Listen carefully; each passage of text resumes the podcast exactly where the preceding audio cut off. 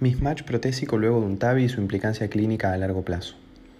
La presencia de mismatch prótesis paciente luego de un reemplazo valvular aórtico percutáneo presenta una elevada prevalencia, aunque en la mayoría de los casos es un evento de severidad leve a moderada, sin repercusión hemodinámica asociada. La incidencia y las consecuencias clínicas a largo plazo del mismatch protésico severo luego de un TAVI aún permanecen no aclaradas, por lo que el objetivo del presente estudio liderado por Compagnon y colaboradores fue explorar su incidencia como así también sus factores predictores.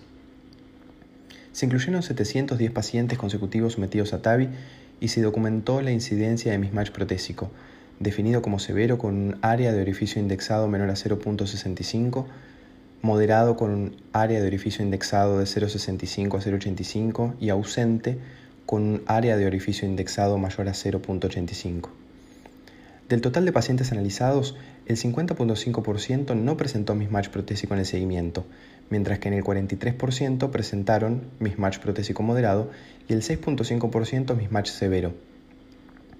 Luego de un periodo de seguimiento a 5 años, el subgrupo de pacientes con mismatch presentó una mayor incidencia del objetivo clínico combinado de muerte cardiovascular, infarto agudo de miocardio y accidente cerebrovascular en comparación a los subgrupos de mismatch protésico ausente o mismatch protésico moderado.